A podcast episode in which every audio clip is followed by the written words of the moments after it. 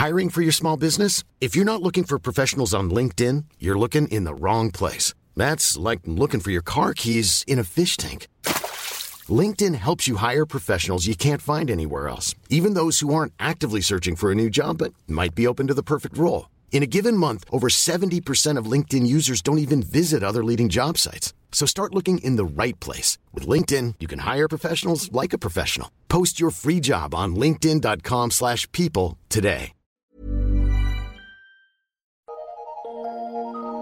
Eu sou Mário Persona e essas são as respostas que eu dei aos que me perguntaram sobre a Bíblia. Você escreveu perguntando se deveria fazer um curso de teologia. Ah, na realidade, o estudo de teologia foi um costume emprestado do catolicismo. Os protestantes adquiriram esse hábito com o catolicismo. Não existe qualquer indicação na palavra de Deus para que se criassem escolas teológicas, como essas que nós vemos hoje por aí.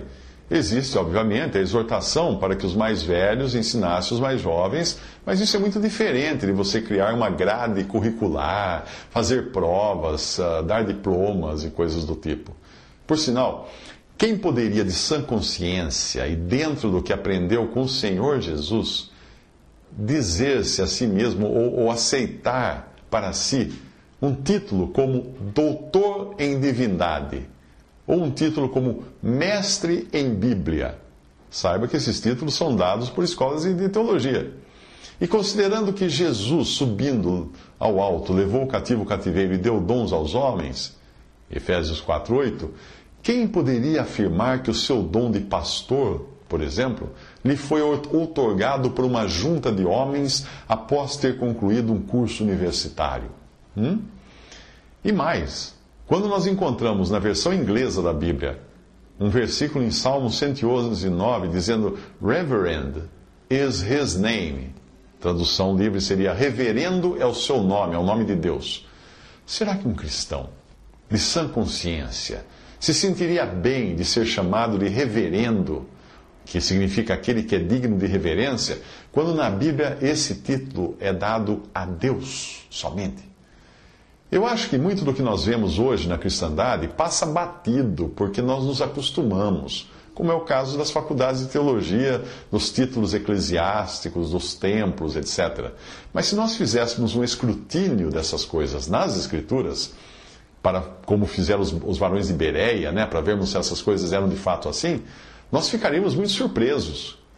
O melhor lugar para um cristão aprender é quando ele, quando ele se reúne com seus irmãos em liberdade do espírito para que ele possa usar o dom que ele escolher e não apenas um orador previamente diplomado e designado para isso. Um dom para a edificação do corpo de Cristo. 1 Coríntios 14, 31 fala: Porque todos podeis profetizar. Profetizar é, significa falar da parte de Deus, proferir a palavra de Deus. Todos podeis profetizar, uns depois dos outros, para que todos aprendam e todos sejam consolados. 1 Coríntios 14, 31. Quanto ao versículo que você citou, que muitos usam como pretexto para a não necessidade de aprender através de outros, eh, e isso aí já leva a um outro extremo do erro, é preciso ler o que vem imediatamente antes para entender o contexto. Vamos ler tudo. Abre aspas. Estas coisas vos escrevi acerca dos que vos enganam. E a unção que vós recebestes dele fica em vós, e não tendes necessidade de que alguém vos ensine. Mas como a sua unção vos ensina todas as coisas, e é verdadeira e não é mentira, como ela vos ensinou, assim nele permaneceis. O que João está falando aí é do antídoto contra o engano. Qual é o antídoto contra o engano dos homens?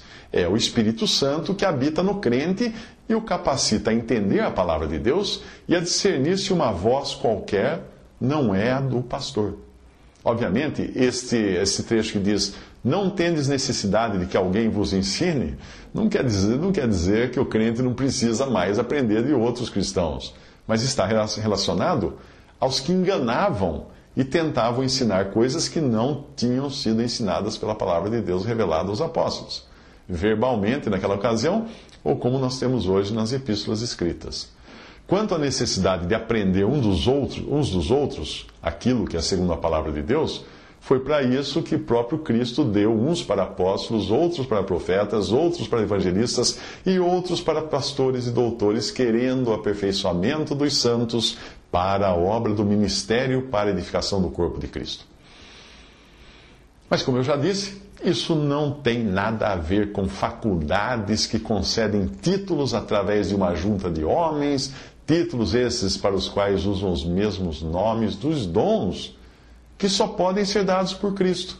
Por exemplo, alguém que recebeu numa faculdade de teologia o título de pastor é, é, é, está enganado, porque é Cristo que quem deu uns para pastores, outros para evangelistas, outros para doutores e mestres.